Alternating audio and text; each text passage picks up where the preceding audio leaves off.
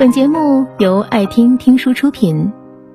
如果你想第一时间收听我们的最新节目，请关注微信公众号“爱听听书”，回复“六六六”免费领取小宠物。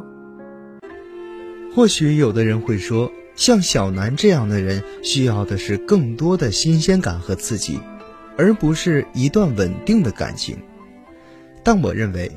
他们恰恰比一般人更需要一种安稳的关系，正是因为这种超出正常水平的渴望，让他们对伴侣的要求更加严格。这种严苛到最后几乎演变成吹毛求疵，让他们无法在一个人身边停留片刻，以致越是求安稳，越是不安稳。在现实生活中，尤其是在传统的社会分工的语境下。女性对稳定关系的需求一般要高于男性，这也是为什么在咨询或者讲座时，我经常会被女性朋友问到：“如果我们吵架分手了，类似的问题。”其实彼时他们和自己的伴侣并没有发生任何不愉快，要不怎么能说如果呢？这样的无中生有，恰恰是女人不想分手、不想吵架的潜意识的反应。正因为如此，许多男性会对女朋友或者妻子的敏感感到不解。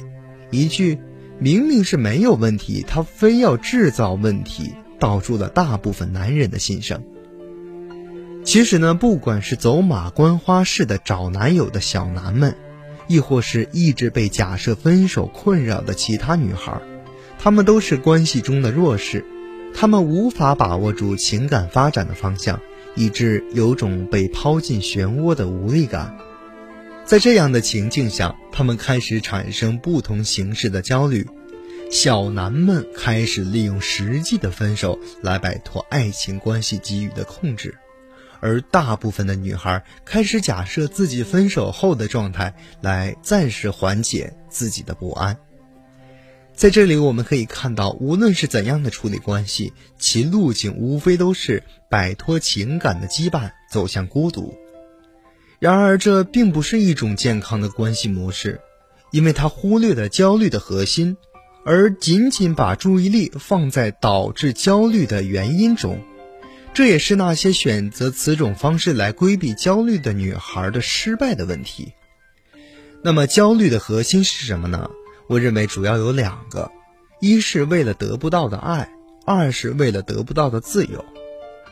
而在爱情中，焦虑的人大多因为无法得到足够的爱而失去了获得自由的权利。这种自由是身心的放松，是一种无论我走到哪里，一回头总能看到你的笃定。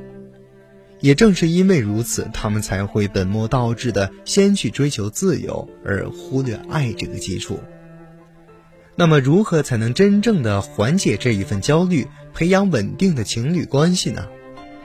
我认为，首先你要像爱自己一样去爱对方。试图规避焦虑的人，大部分都很聪明，这势必会给对方留下他只爱自己的印象。所以，不妨先傻一点去投入爱，然后试着去理解和接受这两种法宝，来提高两个人的关系的亲密度，在互动中找到自己想要的爱的具体表现形式，然后与对方共同建设这一种默契，以便能够确认彼此。我想，这些才是谈一场永不分手的恋爱的基本前提。